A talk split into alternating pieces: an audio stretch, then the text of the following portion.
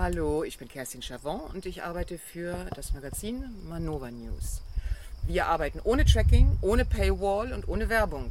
Wenn euch unsere Arbeit gefällt, dann könnt ihr uns gerne unterstützen. Weitere Informationen findet ihr unten in der Videobeschreibung. Und nun viel Freude beim folgenden Beitrag.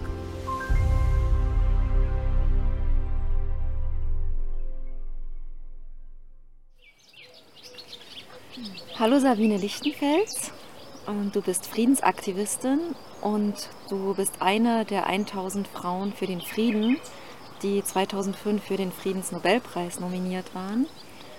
Und wir sprechen heute über die politische Kraft der Spiritualität. Ganz neues Thema für unsere Leser. Willkommen zu einem neuen Manova-Gespräch. Hm, Dankeschön. Wir sitzen hier im Friedensforschungszentrum Tamera in Portugal und haben beschlossen, so eine Videoreihe zu machen jetzt zur Spiritualität. Aber bevor wir in das Thema einsteigen, können wir vielleicht kurz deine Biografie etwas erzählen. Du hast Theologie studiert und lebst seit über 40 Jahren in Gemeinschaft. Mhm. Vielleicht kannst du da für all die Leute, die dich überhaupt nicht kennen, äh, erzählen, wie es dazu kam, von der Theologie zum Leben in Gemeinschaft. Ja, gerne. Danke für die Einladung. Ähm, ich versuche es kurz zu fassen. Ich selber komme eigentlich aus einer Künstlerfamilie. Also mein Vater war Dirigent, meine Mutter war Tänzerin. Viele denken immer, ich wäre Pfarrerstochter oder so. Das bin ich gar nicht. Ich bin auch eher nicht kirchlich aufgewachsen. Mein Vater war Katholik, meine Mutter evangelisch. Das war damals schon unglaublich revolutionär. Eine Eheschließung mhm. in der Form. Und ich bin an die Theologie gekommen durch meinen Religionslehrer, der sehr damals sehr revolutionär war, sehr linkspolitisch. Und äh, der hat mich so fasziniert, dass ich gedacht habe, ich muss Theologie studieren, um zu verstehen. Also für mich war Jesus so ein Urbild von Revolution, ah. ein Revolutionär. Und ich habe gedacht und gehofft in meiner Naivität, dass ich im Theologiestudium mehr erfahre. Da kippt was um. ja, ich habe gehofft und äh, gedacht, dass ich im Theologiestudium mehr darüber erfahre, wer war Jesus als Mensch, wie hat er bewirkt, dass er in Gemeinschaft lebt und mit dieser Gemeinschaft eigentlich eine ziemlich politische Wirkung hatte. Mhm. Im Studium selbst bin ich dann von einer Enttäuschung in die nächste gefallen. Ich war sehr äh, enttäuscht, weil ich gemerkt habe, hier geht es viel mehr um Kirche als um Jesus. Und für mich ist Jesus einer, der lange vor der Kirchengründung gelebt hat, ja. Mhm. Und ich habe damals schon, also mit 16 Jahren, habe ich eigentlich schon diesen Traum gehabt in meinem Herzen, dass ich in Gemeinschaft leben möchte und eine, eine Art von Dorf gründen möchte. Das war ein ganz tiefer Traum von mir. Und ich habe mir gedacht, das Theologiestudium wird dir dabei helfen. Ich weiß noch, wie ich in Bethel, ähm, in Bielefeld angefangen habe, die drei Sprachen nachzulernen. Hebräisch, Lateinisch, Griechisch. Und dann wurde man gefragt, was ist euer, was habt ihr vor, was ist euer, euer, euer Ziel? Mhm. Und ich habe immer gesagt, ich bin freischaffende Theologin. Und da hat man sehr mich so ein bisschen belächelt. Mhm. Im Theologiestudium selbst war ich erschüttert, äh, wie tief in der Kirche eigentlich dieses Thema der Gewaltfreiheit sich gedreht hat in eine Richtung der Kriegsgeschichte und über die Unterdrückung der Frauen. Das war mir vorher so nicht bewusst, wie tief die Kirchengeschichte, das Weibliche, negiert hat, verteufelt hat. Und ich hatte ein Angebot als Vikariat in Tübingen, um dann mein Pfarramt anzutreten und wollte dort eine Gemeinschaft gründen. Und dann wurde mir gesagt, als Pfarrerin, das geht nicht. Du musst entweder in Ehe leben oder allein. Ich hatte damals schon eine alleinstehende Tochter. Äh, eine, eine ja, Tochter, ich war alleinstehend. Und das war für mich dann der Entschluss, um zu sagen, ähm, dann kann ich das Amt nicht antreten. Ich weiß noch, wie ich mit dem Pfarrer gesprochen habe. Ich habe gesagt, ich kann nicht auf der Kanzel die ganzen Ehen schließen, wenn ich doch weiß, dass die meisten sich kurz danach wieder scheiden. Mhm. Dieser treue Schwur auf ewig. Und das war dann für mich der Entschluss, um viel tiefer zu forschen, was heißt Gemeinschaftsgründung wirklich? Wie können wir Gemeinschaft aufbauen? Und das fing dann 1978 an, wo ich kannte meinen Freund Charlie Rainer Ehrenpreis, der war Mitbegründer dieses Projektes.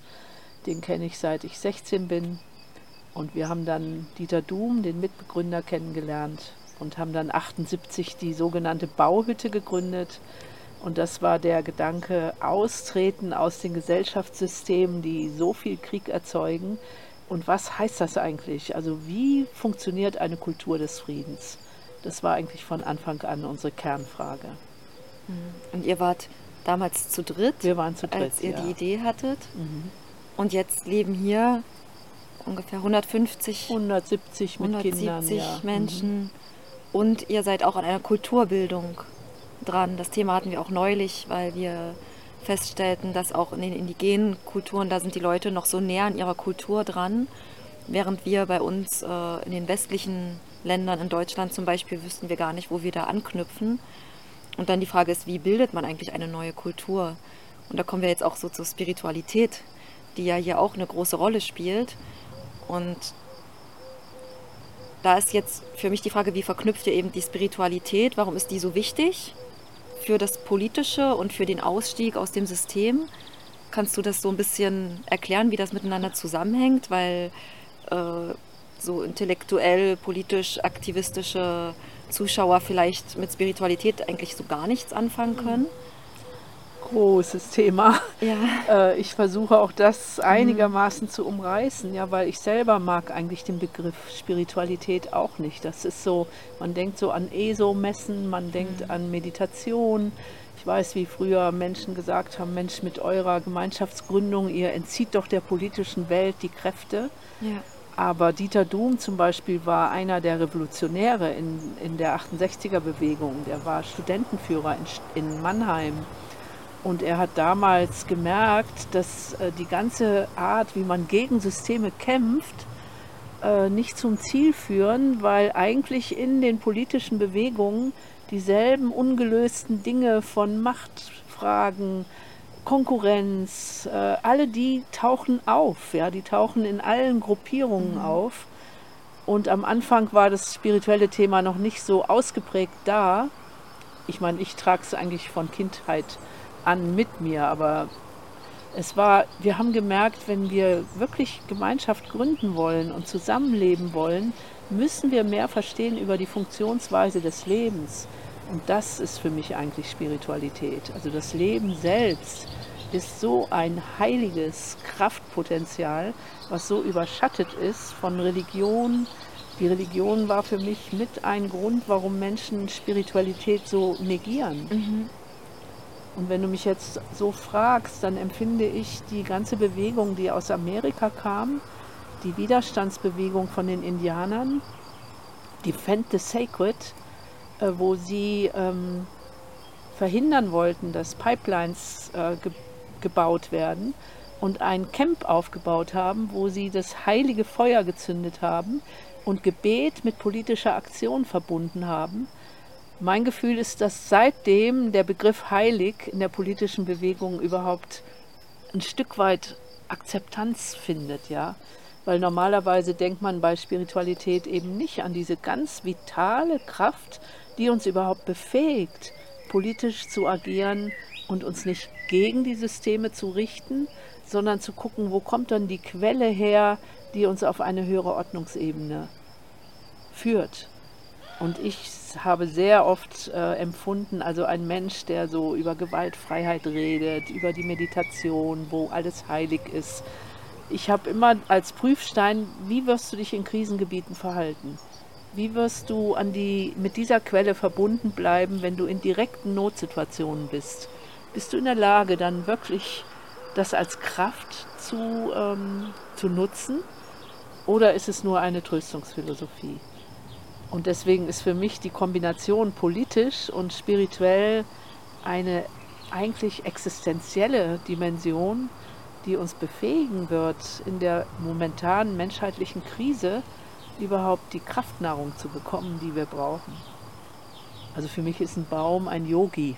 Mhm. Also was sind das für Kräfte, die uns befähigen, in dieser Weltsituation Hoffnung zu behalten?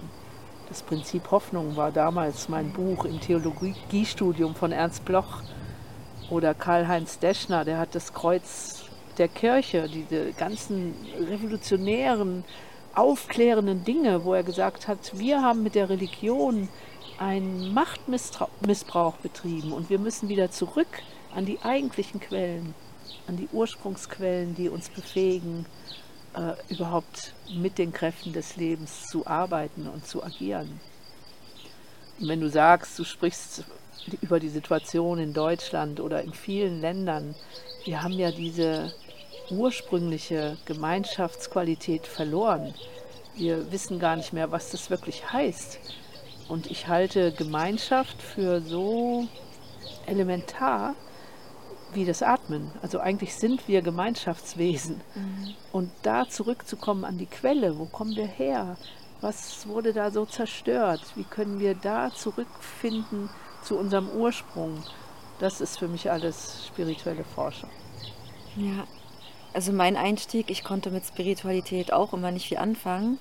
Und mein Einstieg war dann so eine Übung, wo ich einfach nur mal mich nichts tun und mich beobachten sollte. Und weil Gott sei Dank hat sie, das war meine Therapeutin damals, Gott sei Dank hat sie nicht gesagt äh, Meditation, mhm. aber es ging im Prinzip darum, dass ich im Prinzip meinen Fokus und eben zu sehen, was das für ein Wunder ist. Mhm. Und dass wir nicht wissen, wer macht die Hände, wer macht. Also eben diese Verbindung wieder, mhm. also es ist was ganz Konkretes, letztendlich Spiritualität, die zu fühlen und letztendlich ist sie im Alltag wichtig, auch um uns dann mit der Welt zu verbinden, weil wenn wir dann wirklich spirituell werden, ich glaube, das lese ich auch immer so aus deinen Texten heraus. Dann sagst du, dann können wir eigentlich auch nicht mehr nicht handeln. So ist es. Ja. Ich habe lange Zeit äh, auf der Suche, wo wir unser sogenanntes Dorf gründen. Ich habe das Wüstencamp gegründet, um herauszufinden, welcher Ort ruft uns. Und an verschiedenen Stellen haben wir Wüstencamps gemacht mit mehreren Menschen. Ich weiß noch, wie ich dort in, mit großen Buchstaben, mit Steinen in die Wüste geschrieben habe. Die Schöpfung ging aus dem Nichttun hervor und nichts bleibt ungetan. Und dieses Wunder, ja, was, wer bringt dieses ganze Wunder des Lebens hervor? Mhm. Oder wie du sagst, wenn ich hier spreche, wer ist es, wer da spricht? Das ist doch ein solches Wunder, wo wir normalerweise gar nicht drüber nachdenken und uns mit so einer kleinen Person identifizieren und die Religion sagt dann, dort irgendwo ist Gott und hier sind wir kleinen Menschen. Und dass wir aber von der göttlichen Quelle kommen und wenn wir die reinlassen, eine Handlungsmacht finden, das ist für mich das Forschungsthema. Und das ist sehr umfassend. Also ja. vom Ego zum höheren Selbst, sage ich auch gerne. Ne? Und ich glaube nicht, dass da irgendein Gott mit Bart hinter den Dingen ist, sondern er wirkt in der Schöpfung selbst. Er, sie, es. Ja.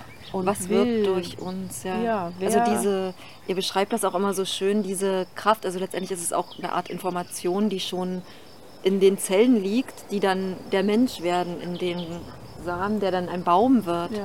Also das einfach dieses Staunen wieder über das Leben zu lernen und gleichzeitig führt dich das dann auch, weil du gerade auch Krisengebiete gesagt hast, auf die Pilgerschaft. Mhm. Und du gehst auch, das ist das, was mich immer so beeindruckt hat und was eben dieses Vorurteil, Spiritualität heißt, sich zurückzuziehen mhm. und dann nur noch für sich äh, zu meditieren. Mhm. Äh, du gehst raus in die Welt. Also du bist in Krisengebieten unterwegs und äh, machst dort Sachen. Äh, kannst du vielleicht erklären, was genau? Mhm. Weil wenn man jetzt denkt, eine Pilgerschaft äh, zum Beispiel da nach Palästina, Israel. Mhm. Was habt ihr dort gemacht äh, als Friedensarbeit?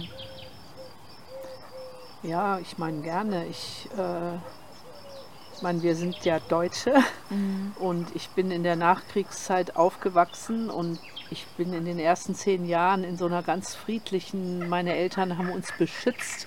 Ich wusste nichts vom Krieg. Und dann bin ich so mit zehn, elf langsam in die Wirklichkeit erwacht und habe erschüttert gehört über den Weltkrieg und habe dann angefangen, Erwachsene zu fragen, wo wart ihr da, was, wie konntet ihr das zulassen? Und die Antwort von den meisten war, wir haben von alledem nichts gewusst. Und ich weiß noch, wie ich damals in mein Tagebuch geschrieben habe, ich schwöre mir hiermit, wenn ich erwachsen bin, wenn ich Ungerechtigkeit sehe, werde ich sprechen. Und übrigens, in der Zeit habe ich auch diese Frage gehabt, glaube ich eigentlich an Gott? Und dann kam dieses, ich kann mir eigentlich nichts erklären an mir selbst. Also irgendwie muss ich an irgendetwas glauben, was mich befähigt, hier so zu sein und so zu mhm. denken, wie ich es mhm. kann. Ne? Das war so das erste Mal, dieses zu staunen vor dem Wunder, dass ich bin. Gut, du hast gefragt zu den Pilgerschaften. Ich habe damals, äh, kurz vor, als die zweite Intifada war in Israel-Palästina, dann kam in den Nachrichten, die das wahrscheinlich der ähm, Atomkrieg im Iran ausbrechen wird. Und ich habe irgendwann gemerkt, ich ertrage es nicht mehr, die Nachrichten zu sehen, ohne das Gefühl zu haben, ich tue irgendwas Adäquates, mhm. was der Weltsituation entspricht, wo ich das Gefühl habe, ich mache was Sinnvolles. Wir waren hier auch ganz vor der Frage, wir hatten das Geld nicht, was wir brauchten, um äh, Menschen einzuladen fürs Studium und Forschung. Und damals habe ich dann nach vielen, vielen Nächten Auseinandersetzung mich entschieden und gesagt, ich ziehe los, ohne Geld, zu Fuß Richtung Israel-Palästina und schicke einen Brief raus, der hieß Ein Friedensdorf statt einem Panzer. Also das ist mir damals so bewusst geworden, ne, was ein Panzer kostet. Damit könnten wir in, über Jahre Friedensforschungszentren finanzieren. Mhm. Und ich bin dann damals ohne Geld los von der Schweiz Richtung Israel. Und äh, das war eine fantastische Erfahrung. Also vorher hatte ich sehr viel Angst, mhm. aber als ich das durch hatte, ich habe mich so geborgen gefühlt in der Welt. Ich habe mein geschlafen in den Wäldern, ich habe um Essen gebeten, ich bin in die Kneipen gegangen, habe gesagt, können Sie mir ein Glas Tee geben? Ich bin als Friedenspilgerin unterwegs. Und es sind unglaublich schöne Kontakte entstanden. Und zu merken, wie viele Menschen eigentlich den Frieden suchen und wollen, aber sagen, Regierungen sind schuld, wir können ja nichts tun. Mhm. Und ich bin damals immer unterwegs gewesen mit dem Gedanken, die göttliche Welt wirkt durch mich. Und ich bin unterwegs wie so ein Mikrokosmos im Makrokosmos und versuche mit allem, was mir begegnet, in einer Friedensfrequenz zu bleiben war eine fantastische Übung, wo man dann merkt, wie oft man in Dialogen ist gegen irgendwen oder wer hat mir das angetan oder wütend, das alles zu entdecken und zu fragen, was ist denn Friede, ja? Gut, ich bin dann ein halbes Jahr ungefähr unterwegs gewesen, bin den, äh, den Rest von Griechenland mit einer Fähre übergesetzt, die mir finanziert wurde. Und dann sind wir von Nordisrael, vom Berg Hermann, 50 Menschen, da hatten, das war klar, wir hatten uns verabredet dort, durch Israel gepilgert und haben ein Theaterstück aufgeführt, das hieß Wir weigern uns Feinde zu sein. Und dort haben wir im Theaterstück viele, viele Geschichten dargestellt, die wir hier in Re Reconciliation Camps erfahren haben. Was passiert den Palästinensern? Was ist in ihrer Geschichte gelaufen? was ist bei den Israelis gelaufen? Und dann immer die Frage, wie transformiert sich denn diese kriegerische Energie? Und dann wir als Deutsche involviert in das Ganze. Mhm. Und wir haben damals dann äh, am 9. November, das ist die sogenannte Reichskristallnacht, wo hier in Deutschland äh, der ganze, die Hetze gegen die Juden anfing, als Anlass genommen, um vor der Mauer in Israel zu sitzen und eine Nachtwache zu machen mit den 50 Menschen. 9. November ist auch der Tag der Maueröffnung, in, mhm. wo 1989 in Deutschland die Mauer geöffnet wurde. So war es für uns ein Mahnmal an Schmerz, Gewalt und aber auch an Hoffnung. Und dann sind wir in die Westbank gegangen mit den 50 Menschen. Da waren Israelis dabei, Palästinenser und Europäer und zu spüren, was da für Ängste sind, was da passiert, an Feindesbildern, Feindesprojektionen. Und was passiert, wenn man diese Menschen wirklich, wenn es gelingt, zusammenzukommen, und in einer ganz schlichten menschlichen Weise sich zuzuhören. Also es war eine für uns alle, glaube ich, verändernde Erfahrung. Also Israelis haben danach den Kriegsdienst verweigert. Ich kann mich erinnern, wie eine Frau in, aus einer Siedlung gesagt hat, jetzt gehe ich rüber zu meinen Nachbarn, dafür muss sie die Mauer äh, kreuzen.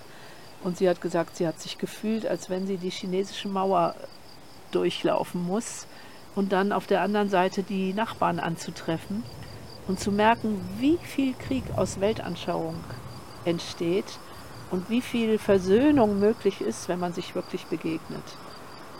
Und das sind eben, da kommt Spiritualität und politisches Handeln zusammen, ja. Wir haben mit Offizieren kooperiert, wir haben mit, also da sagt man nicht, das sind die Bösen und das sind die Guten, sondern man guckt, wo, es ist wie, wo will das Wasser lang fließen, damit mhm. es äh, die Richtung Heilung überhaupt äh, finden kann, ja, die heilende Richtung. Ja. Weil das auch zum Thema Versöhnung, die Stelle hatte ich auch in dem Buch gelesen, weil das ja auch gerade in Deutschland ein großes Thema ist. Ja. Äh, wie versöhnen sich jetzt hier die beiden Lager nach den Jahren mit den Corona-Maßnahmen. Ja.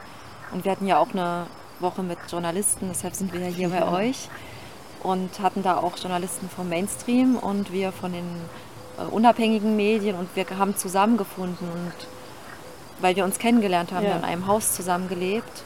Und das hat mich an die Stelle erinnert, die du beschrieben hast, dass ihr auch Momente hattet, wo die Leute nicht zusammengefunden haben das ja. war, wenn die direkt in die versucht haben, in die Debatte zu gehen. Oder kannst du das vielleicht nochmal äh, besser ja, erzählen? Dieses, es gibt so ein äh, Muster in uns, das mhm. ist äh, so ein Tuberkel, nenne ich es immer, ne? Wo, äh, wenn das berührt wird, da hat man irgendwie geschworen mal, nie wieder darf das berührt werden. Und wenn das berührt wird, dann reagiert man mit Verteidigung.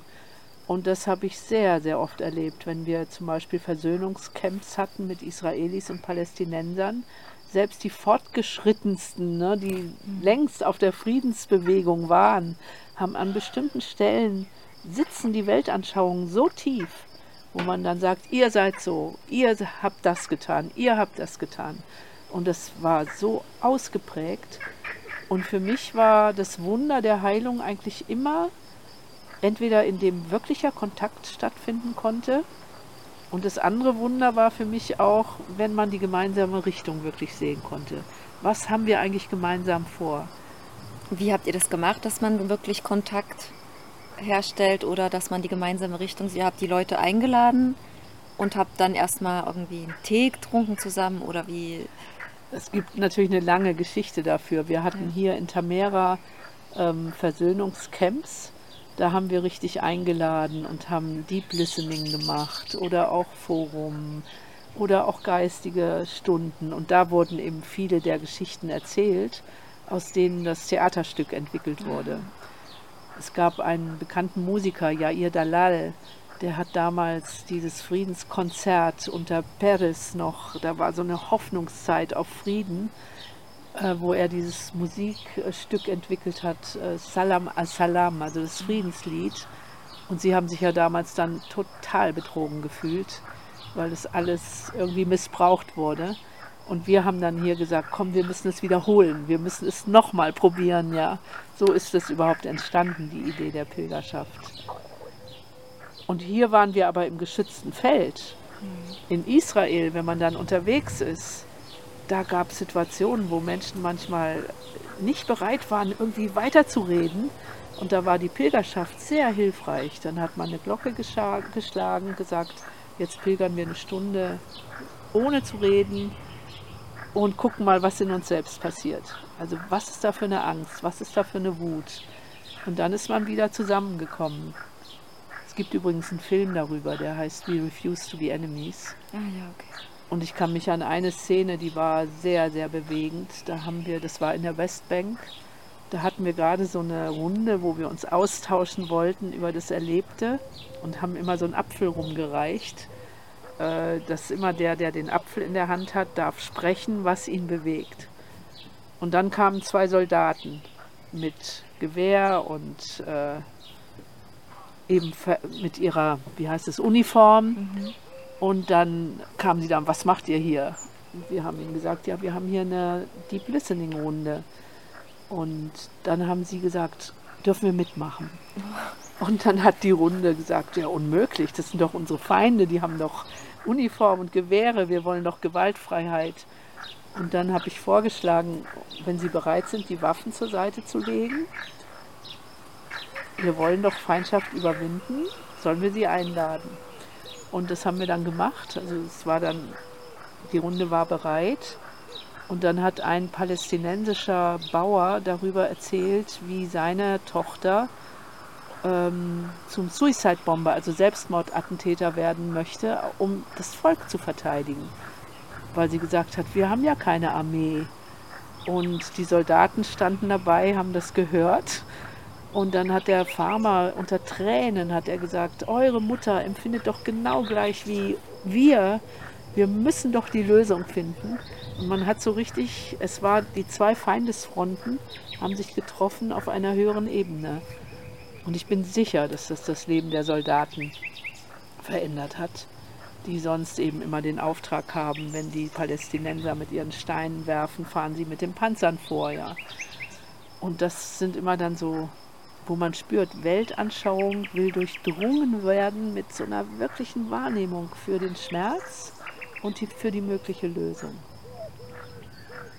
Da kommt mir jetzt der Gedanke, dass eigentlich auch die Spiritualität die Kraft ist, die uns immun macht gegen Manipulation, weil sie uns hilft, den Beobachter in uns zu finden, der sieht, was vorgeht, wie man vielleicht fremde Gedanken in uns einspeist, Weltanschauung und ähm, dass im Prinzip genau da auch diese Kraft steckt, warum die so wichtig ist und warum vielleicht auch die Friedensbewegung, die es jetzt schon so lange gibt, doch irgendwie immer selber auch in die Muster fällt, die sie bei der anderen Seite kritisiert. So ist es, ja, ja. Mhm, weil das fehlt.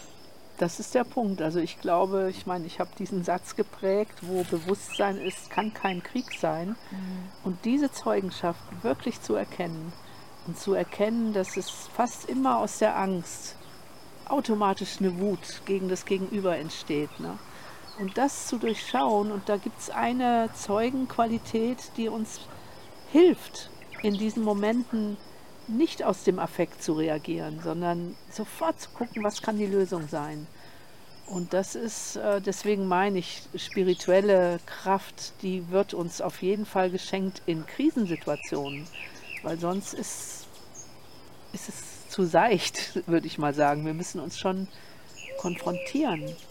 Auch der Friede, ne? was ist denn Friede? Friede, man stellt sich immer so vor, Stille, Harmonie, ein Gewitter. Kraft will da rein äh, und dann die Friedenskraft zu finden, das ist die große Herausforderung. Ja, also da denke ich auch noch an, du hast auch, ich glaube sogar auch in dem Buch einen Satz geschrieben, der schleichende Faschismus unserer ja. Zeit ist die Gleichgültigkeit. Ja, genau. Und das ist eben auch, was mich oft so frustriert in meinem Umfeld, die, das, die meisten möchten gar nicht mehr hingucken und man hat und man kann auch, also das habe ich auch bei euch gelernt, nicht zu verurteilen dafür, weil das habe ich auch in einem von euren Texten gelesen, dass ihr ja auch verstehen könnt, warum die Leute das nicht können, ja. weil sie ja gar nicht damit umgehen können. Das ist ja viel zu groß, der Schmerz. Also man sieht die Nachrichten, da sind dann diese Horrormeldungen, aber die gehen ja überhaupt nicht in unser System rein. Die sind ja einfach nur hier, ja, genau. aber die genau. kommen gar Man nicht an. Sich dran, ja. Genau. Und wie halten wir das, also und gleichzeitig müssen wir aber hingucken, um nicht in diesen schleichenden Faschismus, wo dann alles passieren kann, ja. nur weil wir eigentlich die ganze Zeit weggucken. Mhm. Also wie lernen wir, diesen Schmerz auszuhalten und hinzugucken und dadurch dann diesen Drang zu spüren, dass wir jetzt auch was tun müssen, ja. also was anders zu machen. Mhm. Und was vielleicht erstmal so kleine Sachen sind, weil natürlich können wir nicht die Regierungen verändern. Nee, die Regierungen verändern sich von selbst. Ja, wir können nicht auf die Regierungen warten. Ne? Ja.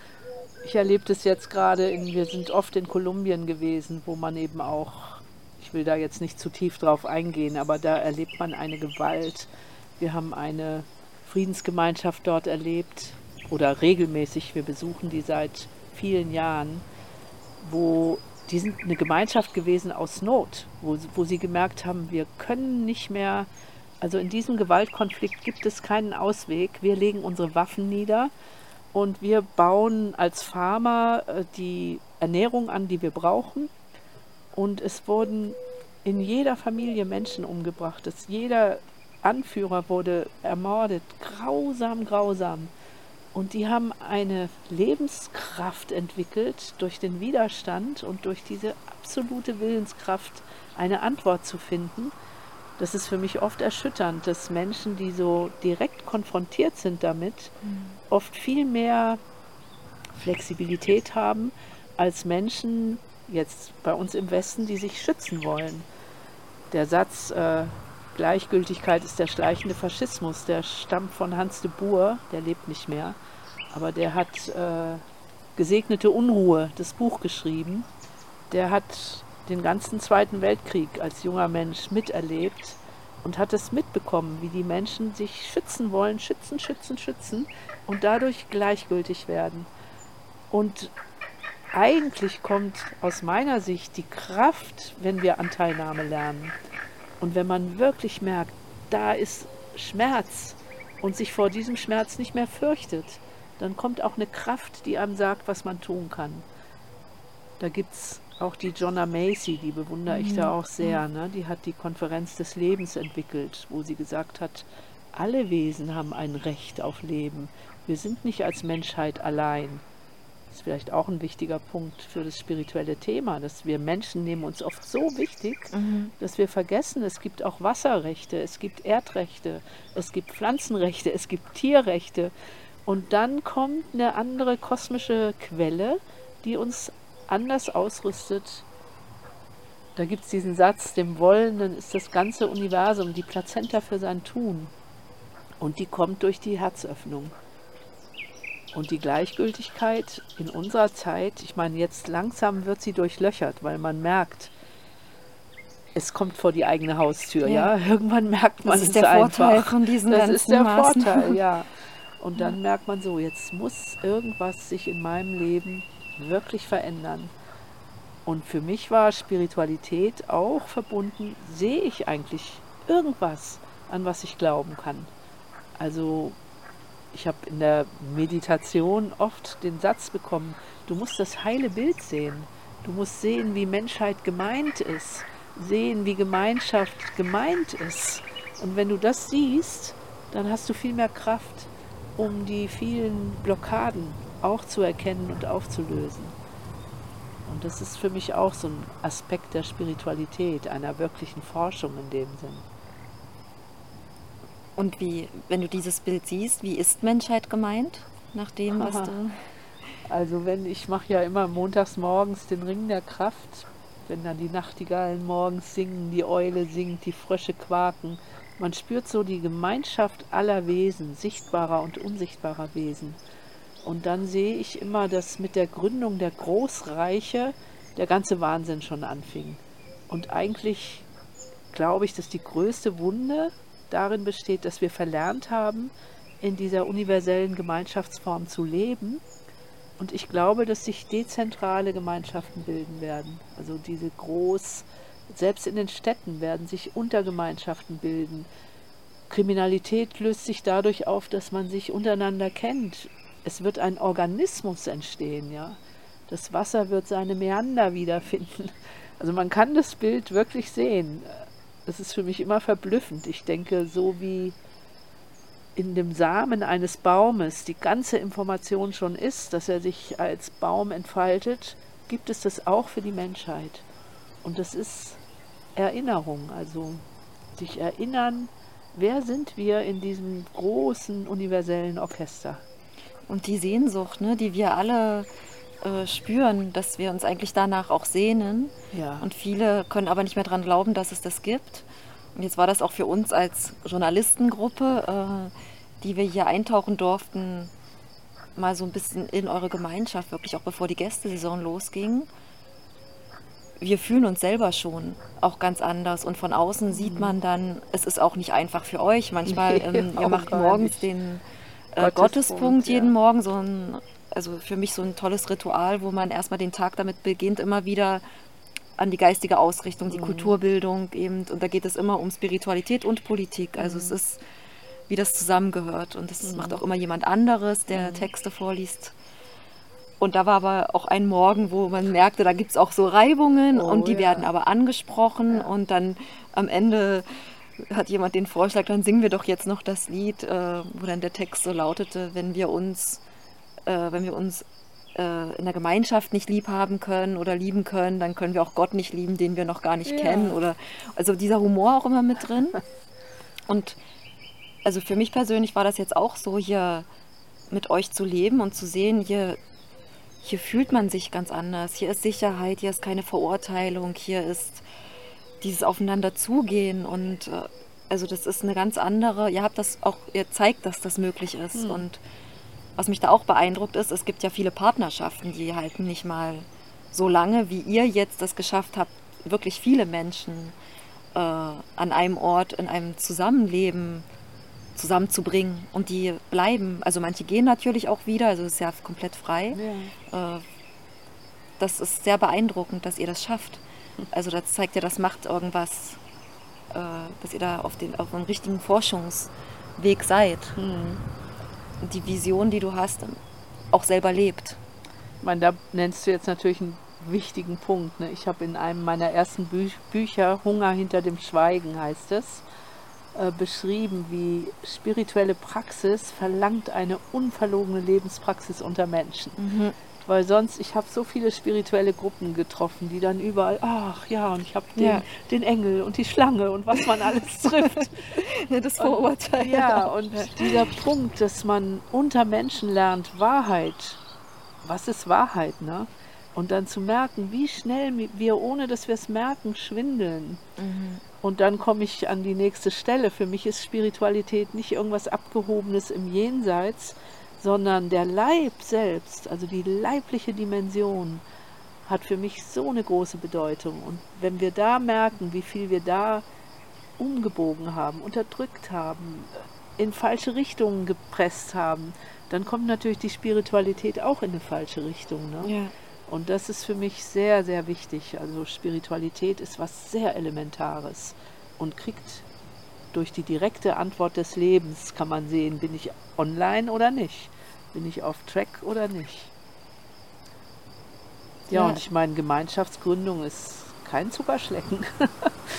und trotzdem würde ich sagen, die Sehnsucht ist der Wegweiser, also die tiefste Sehnsucht. Heute Morgen hatten wir es gerade im Gottespunkt, wo die Etty Hillesen beschrieben wurde. Ne? Ja. Die ist ja umgekommen im Konzentrationslager und hat eine unglaubliche Treue gehabt zu der Sehnsucht, wo sie dann am Stacheldraht entlang läuft und sagt, ich weiß, irgendwann werden wir dem Leben es abbringen, dass wir die Wahrheit finden, die wir alle so sehr in unserem Herzen uns sehnen, äh, ersehnen. Und eigentlich haben alle Menschen im Kern dieselbe Sehnsucht. Wahrheit in der Liebe, Kontakt, Geborgenheit, Schutz, Wahrheit in der Liebe nochmal. Ne? Das ist ein tiefer Schlüssel. Ja. Und eben wie viel Mut das kostet, die, die zu leben. Also weil das hat mich halt auch so überrascht, dass ihr habt ja nun jahrelange Praxis und trotzdem ist es jedes Mal wieder eine kleine Mutprobe. Sage ich jetzt wirklich, was ich denke? Absolut. Und äh, habe dann wieder diese Angst, äh, die noch so tief in uns drin sitzt, dass ich dann vielleicht äh, verurteilt werde. verurteilt werde. So tief. Also ich glaube, das Kollektivtrauma von uns Menschen ist, dass wir irgendwann ausgesondert wurden. Ne? Jeder hat das in irgendwie in seiner Ahnenreihe irgendwann erlebt, wie die Gemeinschaft zerstört wurde. Und dadurch hat man so einen Sog zur Anpassung. Das habe ich auch in Israel so stark erfahren, ne? sowohl bei den Siedlern als auch bei den Palästinensern. Man hat so, man will irgendwo dazugehören. Und wenn man dann plötzlich was ganz anderes denkt, den Mut zu finden und nicht zu denken, dann sind jetzt alle gegen mich, sondern da die Wahrheit wirklich, also durch jedes Wesen guckt das Universum ja ein bisschen anders. Und sich zu trauen, das wirklich zu, zu sein, zu offenbaren. Das sind, glaube ich, die Punkte, wo wir erkennen, es geht nicht um Ideologie, sondern um Selbstfindung eigentlich, im großen Sinn. Ne? Ja, das ist auch noch ein toller Punkt, dass du den noch ansprichst äh, zum Thema Ideologie und Dogmen. Das ist, glaube ich, auch so ein Vorurteil, was manche Menschen haben, wenn sie von einer Gemeinschaft hören, die auch spirituelle Praxis äh, betreibt, wo dann im Prinzip die Vermutung naheliegt, na, das, die haben jetzt halt wieder eine neue Ideologie. Ja, ja. Wie schützen wir uns davor, nicht in die Ideologie oder ein neues Dogma reinzufallen? Also ich glaube, das ist nur durch Erfahrung. Also ich weiß es noch von mir, wie ich damals so begeistert war. Freie Liebe ist der Weg. Und ich war am Anfang bestimmt ideologisch. Also das gehört irgendwie Mhm. zum Weg fast dazu. Ne? Aber wenn man etwas wirklich sucht, dann wird es wie eine Kristallisation. Dann wird dir die Ideologie abge, abgeschminkt eigentlich. Ne? Aber dieses Zusammenhalten und es wirklich wollen, äh, wirklich die Wahrheit rausfinden wollen, das ist dabei eigentlich der entscheidende Maßstab. Also man kann eigentlich immer nur sich selbst beobachten und immer Ja. wieder selbst hinterfragen. Ja. Und ich glaube, ich weiß nicht mehr, ob das die Aida Schibli, die auch hier bei euch äh, lebt, gesagt hat, dieses, wenn ich glaube zu wissen, äh, so ist es jetzt, jetzt glaube ich die Wahrheit gefunden zu haben, dann bin ich schon wieder vom Pfad Ja, der ja. Mhm. Wahrhaftigkeit abgekommen. Also dieses im Prinzip wie ja jeden Tag Training. Äh, Jeden Tag Training. Also wir haben am Anfang noch gedacht, drei Jahre, dann haben wir es. Wir sind so recht naiv da rangesprungen. Und ich denke, Gott sei Dank hatten wir damals diese Naivität. Ne? Sonst hätten wir es nicht gemacht. Wir mussten ja über viele Grenzen auch rübergehen.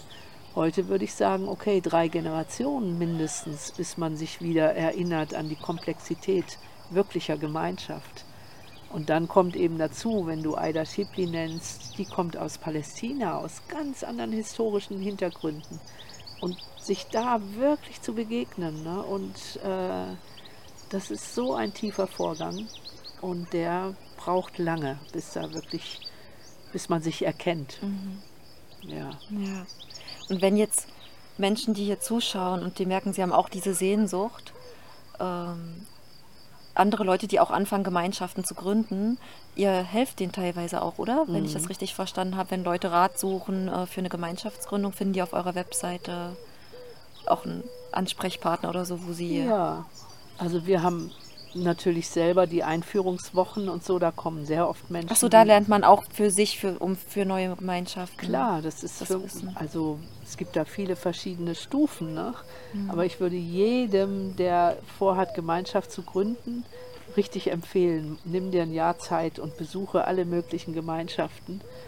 Ich glaube auch nicht, dass alle die schweren Durchläufe machen müssen, die die ersten Pioniere machen mussten, Mhm. weil ich denke, dass auch dort sowas wie Feldbildung geschieht. Und ich glaube, im Moment ist der Gemeinschaftsgedanke sehr aktuell. Mhm. Und es ist gut, wenn da die Pioniere, äh, wenn man in eine Kooperation kommt, die, wo man sich gegenseitig unterstützt. Das haben wir jetzt, hast du sicher in einem anderen Interview, das Prinzip der Feldbildung. Das ist für mich dabei auch wichtig, sonst wäre ich wahrscheinlich nicht mehr hier. Ich glaube, das kannst du noch mal kurz ausführen, weil ich, vielleicht haben wir das noch bei dem einen über System Change, aber um sicher zu gehen, dass Mhm. Ja. wir das mit drin haben, Ja. kannst du vielleicht das noch. Also ich bringe immer gerne dieses Beispiel der neolithischen Revolution, wo der Mensch entdeckt hat, Feuer zu zünden. Das waren erste Menschen, die das entdeckt haben, angewendet haben. Das hat die ganze Gemeinschaft verändert. Auf einmal hatte man einen Pol, man saß um das Feuer, man hat neue Ernährungsmethoden entwickelt, alles durch eine Entdeckung. Und dann hat die sich feldbildend ausgebreitet auf dem ganzen Globus. Und so denke ich, wenn jetzt die ersten Gemeinschaften wirklich die Wunde tief genug erkennen, die uns, wodurch wir es verlernt haben, in Gemeinschaft zu leben, wenn da wirklich die Komplexität entsteht für eine universelle Gemeinschaftsform, dann hat das feldbildende Kraft auf, an anderen Plätzen. Also so simpel Ja. kann ich das sagen. Ne? Ich glaube, die Evolution geht in feldbildenden Schritten, entwickelt sie sich weiter. So wie ein Kind plötzlich laufen lernt, entdecken die Ersten vielleicht wirklich, wie Gemeinschaft denn wirklich funktioniert. Und ich meine nie nur Menschengemeinschaft, sondern wirklich mit der Erde und allen Wesen. Dann wird es eine feldbildende Kraft haben. Und wenn ich zuversichtlich im Moment auf die Weltsituation schaue, dann glaube ich, dass das geschieht. Also Versöhnung an Stellen, wo die Kriegsfronten heftig waren und gleichzeitig dezentrale Gemeinschaftsformen, die äh, eine neue Art von Zusammenleben entwickeln, wo man wieder sein darf, wer man wirklich ist. Ja. Die Sehnsucht von uns allen. Ja. Und wenn jetzt Zuschauer, äh, dieses Gespräch ist ja vor allem auch um Überblick, um eure verschiedensten Forschungsbereiche äh, zu zeigen. Aber ihr habt ja auch sehr viele Bücher und Literatur, die können wir dann auch verlinken, mhm. wo Menschen, die da jetzt interessiert sind, ja, schön. dann noch tiefer reingehen können. Klar. In alles, was ihr bisher auch schon erforscht habt in 40 ja. Jahren. Äh, ja. Meine persönliche Forschung, seit ich hier dabei bin, ist eigentlich vor allem Kooperation mit allen Wesen, also mit Pflanzen, mit Tieren, mit, äh, mit der Erde. Erinnerung, weibliches Friedenswissen, wiedererkennen, was eigentlich weibliche Quelle bedeutet und eine neue Liebe zu den Männern. Mhm. Und in dem Zusammenhang habe ich eben auch die Liebesschule in Tamera mitbegründet und leite immer noch die globale Liebesschule. Das sind so meine Herzensberufe, würde ich sagen. Ja, zur Liebesschule sprechen wir, da haben wir dann auch noch einen ja, Teil. Schön. Das heiße Thema für, für viele Menschen, auch in der Politik, also die, die politisch, intellektuell aktiv sind, wo die denken, was hat denn das jetzt ja. damit zu tun mit Krieg? Und aber da sprechen wir dann mit dem Benjamin Schön. noch weiter drüber. Liebe als Politikum. Das ja, war ein genau. Punkt der Gründung mhm. unseres Projektes, wo wir uns auch nicht nur Jubel, sondern da kam dann auch wirklich erstmal Konfrontation. Und nachträglich verstehe ich es. Wir waren damals ein bisschen sehr konfrontativ, war aber auch nötig. War, und im Bereich von Liebe ist so viel Angst. Und man mhm. denkt dann, es ist ein Privatthema und weiß gar nicht, dass wir alle wie die Lemminge in dieselbe Sackgasse laufen, weil wir eine ganz große kosmische Energie falsch kanalisiert haben. Und was das heißt, in dem Bereich wirklich Wahrheit und Vertrauen wieder zu entwickeln, ist natürlich eigentlich der Kernbereich für mich für die spirituelle Forschung. Ja, es gehört, da merkt man eben, wie das auch alles Lässt zusammenkommt. Sich nicht trennen, nee. Ja. ja.